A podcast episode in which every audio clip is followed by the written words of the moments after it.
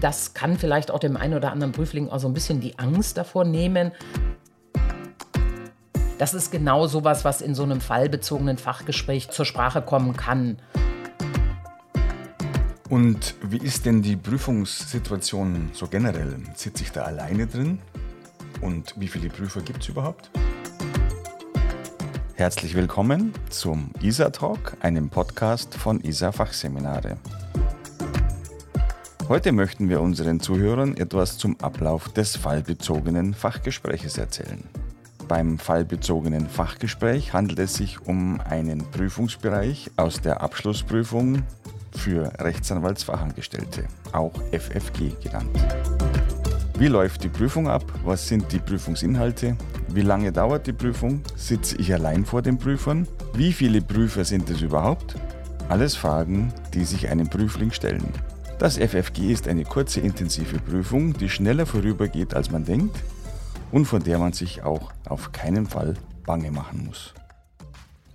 Wir haben Mai 2023 und es stehen demnächst die fallbezogenen Fachgespräche an. Früher hieß es ja auch mündliche Prüfung für die Rechtsanwaltsfachangestellten. Daher freue ich mich, dass wir heute mal Sabine Jungbauer zu diesem Thema befragen können.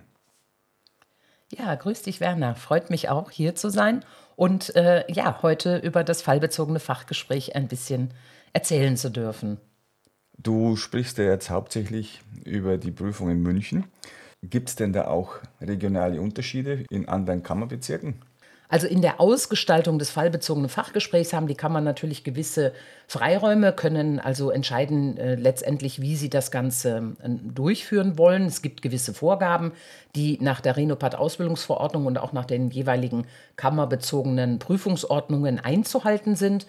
Aber wenn die Kriterien, die hier genannt sind, alle eingehalten sind, dann kann man letztendlich schon äh, das ja mal unterschiedlich ausgestalten. Also in München zum Beispiel bekommen die Prüflinge vor ihrem fallbezogenen Fachgespräch die Möglichkeit, sich hierauf vorzubereiten. Das heißt, die bekommen einen Fall zur Verfügung gestellt, den der Prüfungsausschuss ausgewählt hat.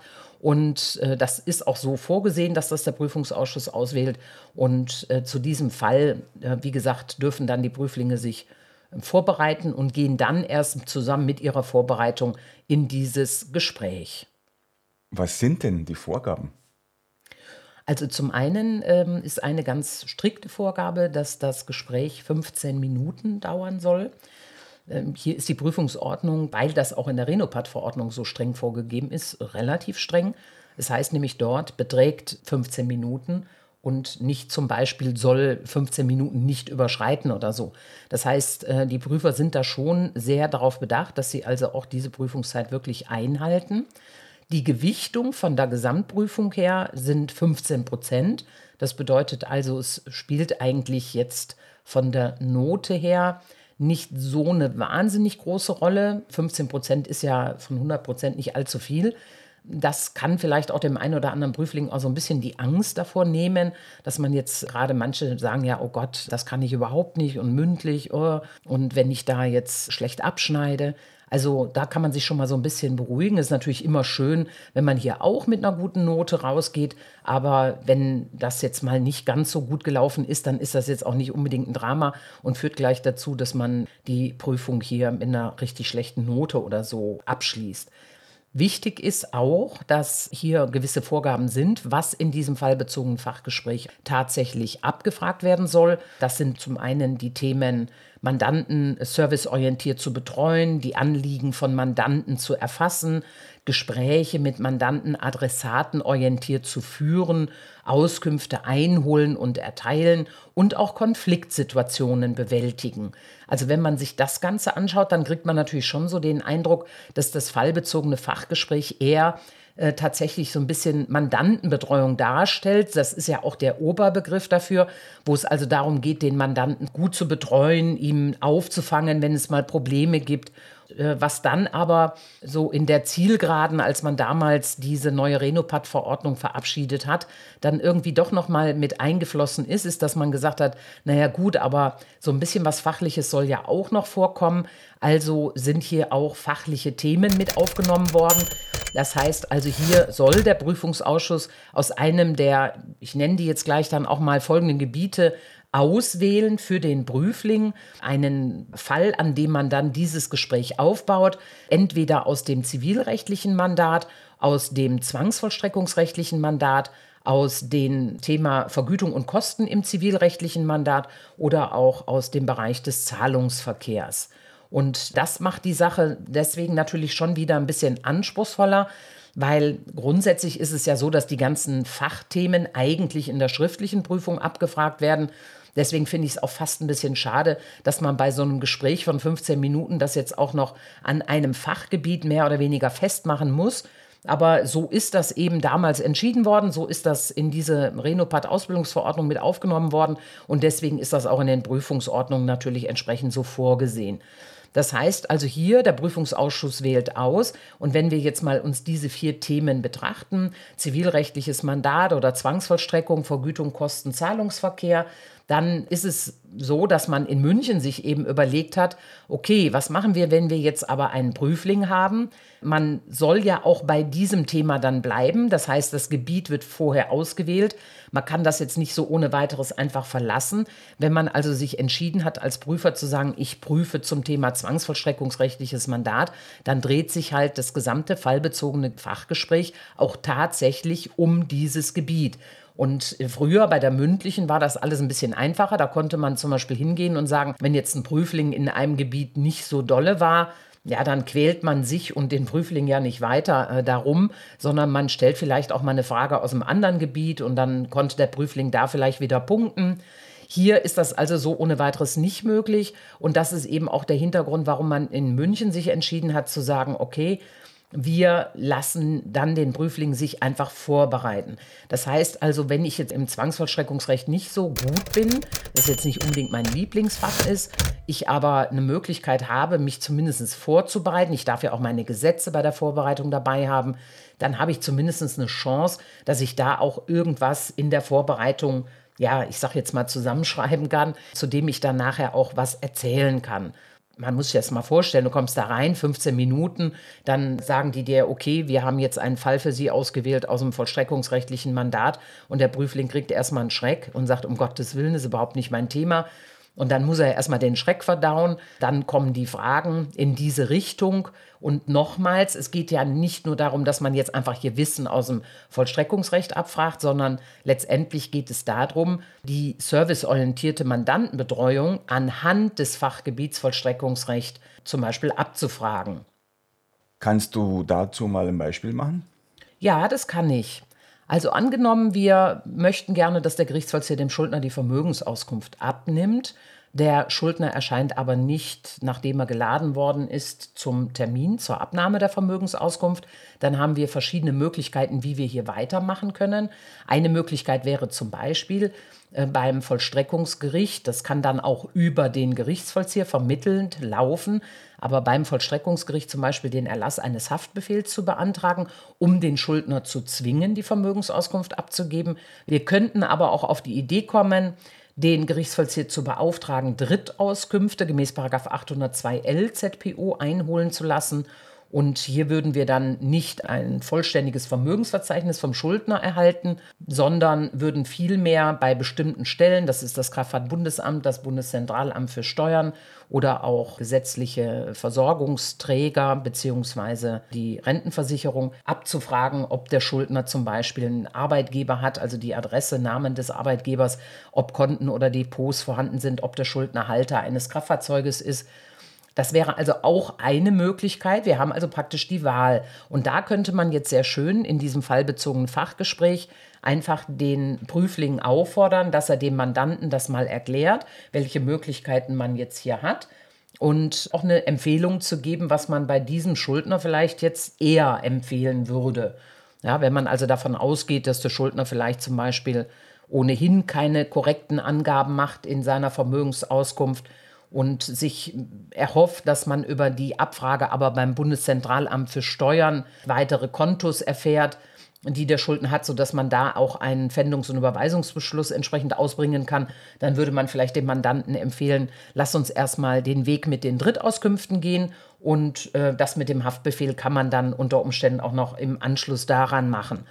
Also hier würde man im Grunde genommen einmal auch schauen, worauf kommt es dem Mandanten an. Ich soll ja ein Gespräch mit dem Mandanten adressatenorientiert führen, die Auskünfte einholen. Das wäre dann auch damit abgedeckt, dass man sagt, wir können also die Drittauskünfte über den Gerichtsvollzieher einholen lassen und wenn der Mandant natürlich, das, so könnte sich das Ganze dann anschließen, wenn der Mandant natürlich dann sagt, ja, ich bin aber total unsicher, Sie sind doch mein Anwalt, Sie müssen mir doch sagen, was ich hier tun soll, dass man dann eben auch adäquat reagiert, dass man eben dann als Prüfling in so einem Gespräch, da nimmt vielleicht auch der Prüfer die Stellung des Mandanten mal ein und äh, führt wirklich auch in dieser Richtung das Gespräch mit dem Prüfling dass äh, der dann also hier enttäuscht ist, dass man ihm hier eine Wahl lässt. Und woher soll ich jetzt als Mandant das wissen, was da das Beste ist? Und dass ich dann als Prüfling eben sage, wir würden Ihnen das empfehlen, wir können Ihnen aber naturgemäß nicht sagen, mit welcher Methode wir hier am schnellsten am Ziel sind, weil das Ziel ist ja bei der Zwangsvollstreckung immer für den Mandanten möglichst zügig die Forderungen beizutreiben. Und das wäre ein Beispiel dafür, wie man anhand eines Fachthemas so ein fallbezogenes Fachgespräch aufziehen kann. Ja, und da macht es natürlich dann Sinn, wenn der Prüfling Zeit hat, sich ein bisschen auf dieses Thema vorzubereiten. Genau. Und wenn jetzt ein Prüfling eben sagt, ich bin im Vollstreckungsrecht nicht ganz so fit, dann kann er einfach diese schriftliche Vorbereitungszeit, die er ja hat, auch nutzen, einfach sich nochmal die einschlägigen Paragraphen rauszusuchen, die eben nochmal kurz durchzulesen also man muss da ja nicht unbedingt Aufzeichnungen zu machen, man darf das. Es soll ja ein Gespräch sein, das ist also nicht unbedingt zielführend, dass man da nur was vorliest. Sich reinzufinden in das Thema ist natürlich viel, viel einfacher, wenn ich schon mal vorher weiß, worum es geht. Und da die Prüfungszeit mit 15 Minuten ja sehr kurz ist, hat man so auch den Vorteil, dass man wirklich auch ein Gespräch führen kann. Stell dir vor, du müsstest jetzt einen Prüfling in diesen 15 Minuten erstmal den Fall erläutern. Also der muss ja irgendwie an das Thema herangeführt werden. Dann sind ja da auch schon mal zwei, drei Minuten weg. Und man braucht ja auch etwas, was man bewerten kann am Ende. Und so hat man einfach die ganzen 15 Minuten für dieses Gespräch zur Verfügung. Hättest du auch mal ein Beispiel für das Thema Vergütung und Kosten? Ja, ähm, nehmen wir mal an, wir haben jetzt dem Prüfling, der hat jetzt einen Fall zur Vorbereitung bekommen und soll jetzt hier vielleicht äh, nach einem Vergleichsabschluss im Zivilprozess die Kostenrechnung erstellen. Da geht es halt darum, welche Gebühren sind da entstanden, Verfahrensgebühr, Terminsgebühr, Einigungsgebühr und äh, der Prüfling hat sich da entsprechend vorbereitet, kommt dann rein, stellt dann also auch vor, was er abrechnen würde mit dem Mandanten. Ja, und der Prüfer legt jetzt los und spielt jetzt den Mandanten zum Beispiel und äh, der ruft dann in der Kanzlei an, regt sich wahnsinnig auf und sagt, das kann doch nicht sein, dass ich jetzt hier eine Einigungsgebühr bezahlen muss. Und äh, wie reagiert man dann da am Telefon zum Beispiel? Wie kriegt man den irgendwie wieder beruhigt? Es geht ja auch darum, Konfliktsituationen zu bewältigen. Ja, da könnte man natürlich als Prüfling auf die Idee kommen zu sagen, aber dafür sind ja die Gerichtskosten deutlich niedriger. Wir haben ja jetzt durch den Vergleichsabschluss die Erstattung von 2,0 Gerichtsgebühren. Und äh, der Vergleich ist ja mit Ihnen auch im Termin besprochen worden. Sie waren ja im Termin auch anwesend. Also wie gesagt, das kommt halt wirklich darauf an, was fällt jetzt dem Prüfer dann dazu ein, was man den Prüfling da fragen könnte. Und hier ist das natürlich auch so, man könnte auch zum Beispiel dann daran anknüpfen, dass man sagt, wenn die Gerichtskostenerstattung ausbleibt, auf welche Idee könnte man jetzt kommen, damit der Mandant, der dauernd anruft und will endlich die Gerichtskostenerstattung haben, der hat die Kosten vielleicht vorgeschossen, dass man dann sagt, okay, ich hole jetzt mal Auskünfte ein. Das heißt, ich rufe jetzt zum Beispiel bei der Gerichtskasse an und frage nach, wann denn mit dieser Gerichtskostenerstattung gerechnet werden kann, ob da vielleicht irgendwas schiefgelaufen ist. Und dann informiere ich wiederum den Mandanten, rufe den an und erzähle dem das. Also da kann wirklich in dem Bereich, man sieht ja dadurch, dass es darum geht, die Anliegen des Mandanten zu erfassen. Der will jetzt also wissen, wo bleibt das Geld. Der drängelt da auch ein bisschen, bahnt sich vielleicht eine kleine Konfliktsituation auch an. Ja, ich rufe dann bei Gericht an, frage nach, melde mich wieder beim Mandanten. Das ist genau sowas, was in so einem fallbezogenen Fachgespräch zur Sprache kommen kann. Und letztendlich obliegt das ja dann immer auch den Prüfern, was sie dann konkret da fragen. Ich finde es immer schön, das versuche ich dann auch selber umzusetzen als Prüferin, wenn man sich immer wieder daran erinnert, dass ja die ganzen Fachthemen in der schriftlichen Prüfung ein sehr großes Gewicht gehabt haben und hier eigentlich alles Fachliche letztendlich schon abgefragt worden ist und dieses fallbezogene Fachgespräch also nicht zu sehr den Fokus auf diese Wissensabfrage, ich nenne das mal so, gelegt wird, so wie man das früher bei der mündlichen Prüfung gemacht hat. Da wurden halt äh, dauernd irgendwelche ja, Fragen gestellt, wo es einfach darum ging zu gucken, hat das ein Prüfling jetzt fachlich drauf, kann er das? Hier geht es ja eigentlich viel mehr darum, anhand eines Fachthemas diese serviceorientierte Betreuung, und Anliegenerfassung und so weiter bearbeiten zu können. Man will also sehen, weiß sich so ein Prüfling auch am Telefon oder im Gespräch mit dem Mandanten zu helfen, kann der da adäquat reagieren. Das ist das Ziel dieses fallbezogenen Fachgesprächs. Deswegen finde ich zum Beispiel auch, muss ein Prüfling gar nicht so viel Angst davor haben. Auch in den Kammerbezirken, wo man keine Möglichkeit hat, sich auf ein Fachgebiet dann konkret vorzubereiten, sind ja trotzdem die Vorgaben die gleichen. Das heißt also, alle Prüfer sollten sich ja daran orientieren, was die Prüfungsordnung und die Renopat-Ausbildungsverordnung vorgeben, was also Sinn und Zweck dieses fallbezogenen Fachgesprächs sein soll. Und äh, ich glaube, dann verliert das auch so ein bisschen seinen Schrecken. Und wie ist denn die Prüfungssituation so generell? Sitze ich da alleine drin? Und wie viele Prüfer gibt es überhaupt? Auch das ist sehr unterschiedlich. Das hängt je nachdem auch wieder davon ab, in welchem Kammerbezirk ich geprüft werde. In München ist das so, dass es dort Einzelprüfungen gibt. Das haben viele Kammerbezirke auch dass sie also keine Gruppenprüfungen mehr machen wie früher. Bei den mündlichen Prüfungen, da war das noch sehr viel häufiger so, dass vier Prüflinge gleichzeitig den Raum betreten haben. Wir haben äh, uns in München dagegen entschieden, Gruppenprüfungen zu machen, weil wir sagen, wir können dann eigentlich die Dauer ja nicht wirklich einhalten. Das heißt, wenn wir jetzt vier Prüflinge hätten und nach der Prüfungsordnung 15 Minuten geprüft werden soll, dann müssten wir ja darauf achten, dass auch jeder Prüfling 15 Minuten geprüft wird. Habe ich jetzt vier Prüflinge drin sitzen, wäre das praktisch eine Gesamtprüfungsdauer von einer Stunde. Ja, und wie stelle ich jetzt fest, ob der eine Prüfling zwölf Minuten gesprochen hat und der andere 13 oder 14? Und möglicherweise beschwert sich dann nachher einer und sagt, ich wurde bloß äh, sieben Minuten irgendwas gefragt und die anderen viel länger. Die hatten viel mehr Chance zu zeigen, was sie können. Und das ist einer der Gründe, warum wir ganz klar gesagt haben, eigentlich können wir das nur als Einzelprüfungen machen. Ähm, ich, wie gesagt, man kann sich da natürlich nicht einmischen. Und wenn das jetzt äh, zum Beispiel einer der Zuhörer jetzt sagt, ja, in meinem Kammerbezirk ist das aber anders, die werden dann sicher eine gute Lösung gefunden haben, wie sie das auch anders hinkriegen. Wie gesagt, in München hat man sich für die Einzelprüfungen entschieden. Aber ganz alleine vor den Prüfern zu sitzen, ist das nicht ein bisschen beängstigend? Wie viele Prüfer sind denn das überhaupt? Also das sind drei Prüfer. Der Prüfungsausschuss, die Prüfungskommission ist dann paritätisch besetzt. Es ist immer ein Anwalt oder eine Anwältin, ein Arbeitnehmervertreter, also in der Regel eine Rechtsanwaltsfachangestellte oder ein Rechtsanwaltsfachangestellter, manchmal auch Fachwirte, die ja auch aus dem Arbeitnehmerbereich kommen und eine Lehrkraft. Und ja, das ist erstmal komisch. Also man sieht das ja den Prüflingen auch an, wenn die dann reinkommen, dass die, manche sind da cooler natürlich, das ist ja auch ein bisschen Typfrage.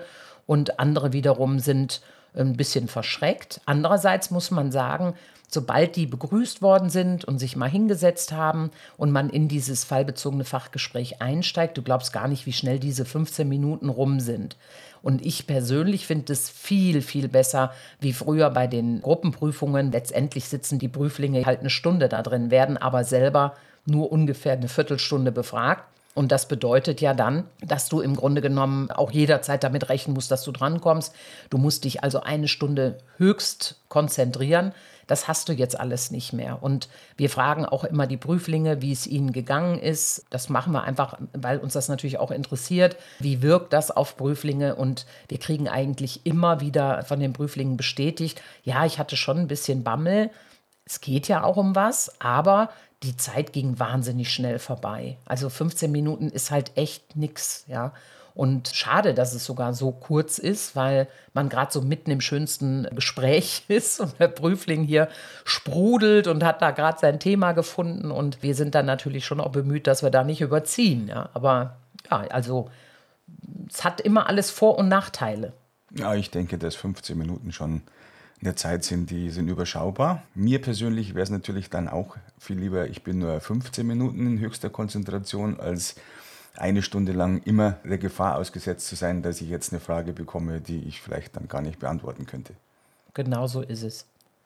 In dieser Prüfung soll ja auch das Englische mit einbezogen werden. Da haben natürlich einige Angst davor. Das ist auch gut vorstellbar, weil Englisch natürlich nicht jetzt jedermanns Umgangssprache ist. Wird denn das Prüfungsgespräch jetzt auch zum Großteil in Englisch geführt oder wie läuft es? Ja, also ähm, lass uns zunächst einmal einen Blick werfen, was steht eigentlich hier wieder in der Renopat-Ausbildungsverordnung beziehungsweise in der jeweiligen Prüfungsordnung. Da heißt es ähm, wortwörtlich, die fachbezogene Anwendung der englischen Sprache ist zu berücksichtigen.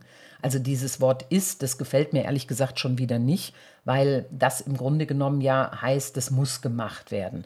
Also ob die Prüfer selber das jetzt gut finden oder nicht, es muss tatsächlich einbezogen werden. Und äh, bei 15 Minuten, wenn du jetzt auch noch fachbezogen dieses fallbezogene Fachgespräch führen sollst, äh, da nicht zu vergessen, dass du irgendwo auch mal die englische Sprache hier mit reinbringst, äh, bei 15 Minuten, das ist gar nicht so einfach, ehrlich gesagt. Ich kann da natürlich jetzt nicht für die gesamte Bundesrepublik sprechen und wie das dann einzelne Prüfer machen.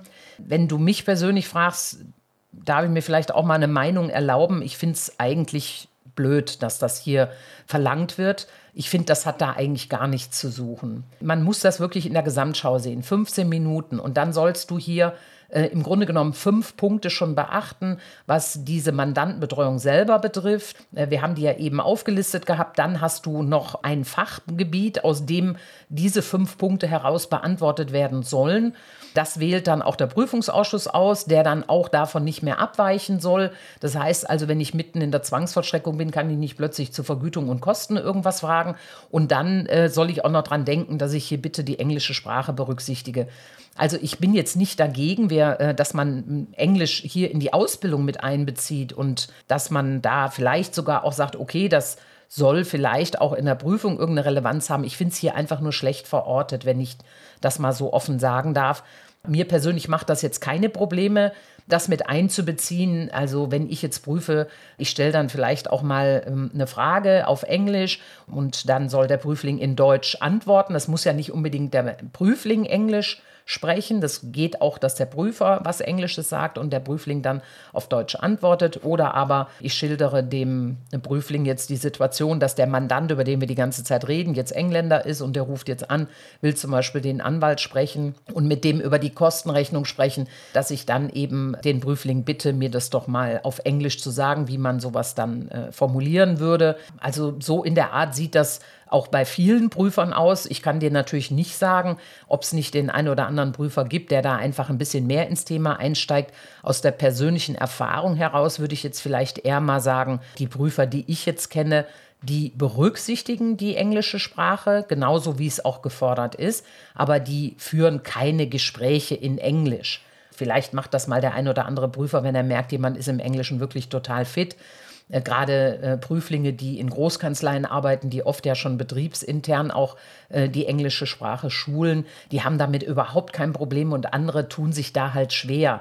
Also auch das ist so für mich ein Grund, warum ich sage, ich bin nicht als Prüfer verpflichtet, das jetzt wahnsinnig auszubauen. Ich würde jetzt auch nicht der Meinung sein, dass man hier rauslesen könnte, dass das gesamte Prüfungsgespräch 15 Minuten lang nur in Englisch geführt wird. Ich gehe auch davon aus, dass die meisten Prüfer das auch gar nicht könnten. Ja, weil nicht jeder Prüfer im Englischen so fit ist, dass er da gleich 15 Minuten lang sich fachbezogen wohlgemerkt in Englisch unterhält mit einem Prüfling. Also ich würde jetzt mal den Prüflingen gerne sagen, ja, nehmen Sie es schon ernst, es wird schon auch Englisch vorkommen, alles andere zu sagen wäre ja jetzt auch hier verkehrt. Aber es wird sicherlich nicht so hoch gehängt werden. Davon gehe ich jetzt einfach persönlich mal aus, nach dem, was hier auch die Prüfungsordnung, zumindest mal für den Münchner Bereich, aber letztendlich orientiert sich ja die Prüfungsordnung immer an der Renopat-Ausbildungsverordnung. Da glaube ich, muss man jetzt nicht so wahnsinnig viel Angst haben. Ich würde aber den Prüflingen gerne empfehlen, fragen Sie doch einfach Ihre Lehrkräfte weil die Lehrer sind ja auch in den Prüfungsausschüssen und die haben auch die Erfahrung jetzt, wir prüfen nach der neuen Renopat-Ausbildungsverordnung seit 2015. Früher war das ja nie ein Thema, aber seit 2015 ist das ein Thema. Und fragen Sie doch bitte einfach Ihre Lehrkräfte, welche Erfahrung die hier gemacht haben. Und dann können Sie sich auch regional bezogen, so wie das in Ihrem Kammerbezirk auch äh, vielleicht gewichtet wird, da gut drauf einstellen. Aber es ist auf jeden Fall wichtig, dass man weiß, dass die Prüfer das im Grunde genommen ja auch machen müssen.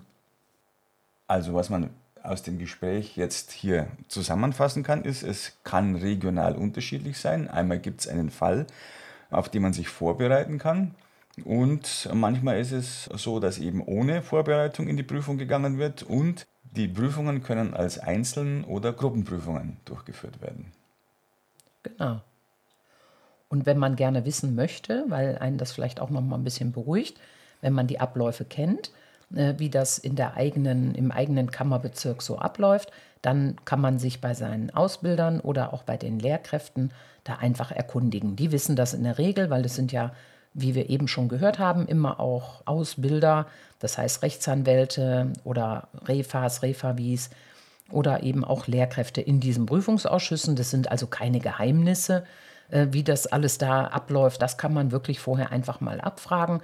Und da sollten Prüflinge auch ruhig hartnäckig sein, weil ich finde, wenn man einfach mal den Ablauf schon kennt, so ein bisschen, dann verliert man da auch ein bisschen mehr nochmal die Aufregung oder die Angst vor diesem fallbezogenen Fachgespräch. Wunderbar. Vielen Dank für diese Einblicke in die Prüfungsabläufe. Eine gute Idee wäre vielleicht auch, äh, die Themen, die jetzt hier relevant sind, noch einmal zusammenzufassen und dann könnten wir das ja in den Show Notes zur Verfügung stellen. Ja, können wir sehr gerne machen. Super, dann vielen Dank. Sehr gerne. Das war der ESA Talk, ein Podcast von ESA Fachseminare. ESA Talk finden Sie überall, wo es Podcasts gibt und bei esafachseminare.de. Dort und in den Show Notes finden Sie die Links zu interessanten Seminarangeboten und eine Möglichkeit, unseren Newsletter zu abonnieren. In den Show Notes haben wir Ihnen einen Link hinterlegt, der die relevanten Punkte des FFG noch einmal kurz zusammenfasst. Wenn Sie uns schreiben möchten, können Sie dies gern unter podcast.isa-fachseminare tun. Wir freuen uns auf Ihr Feedback auch gerne über Ihre Kritik und wenn Sie spezielle Wünsche zu künftigen Themen haben, schreiben Sie uns auch das. Vielen Dank für Ihr Ohr. Wir freuen uns auf ein Wiederhören. Gibt es eigentlich auch so Anekdoten, so nette Anekdoten während der Prüfung? Ja, gibt es dauernd eigentlich. Also, ähm, es ist ja schon erstaunlich manchmal, was so einem Prüfling alles einfällt, was er dem Mandanten am Telefon sagt zum Beispiel? Ein Prüfling wurde mal gefragt, äh, wenn der, der Mandant regt sich halt auf über die hohe Kostenrechnung und dann sollte der jetzt also reagieren. Also ich war der Mandant, ich habe mich also aufgeregt und habe gesagt, oh, die Rechnung ist so hoch und äh, ich will das nicht bezahlen und so weiter. Und dann hat der Prüfling eben reagiert war ja Prüfungsgespräch und hat dann gesagt, bei uns sind die Rechnungen immer so. und wenn du dir jetzt vorstellst, du bist Mandant und rufst da an und, der, und dann sagt der Prüfling da, also der Mitarbeiter am Telefon zu dir, ja, das tut uns leid, aber bei uns sind die Rechnungen immer so. das ist natürlich schon echt.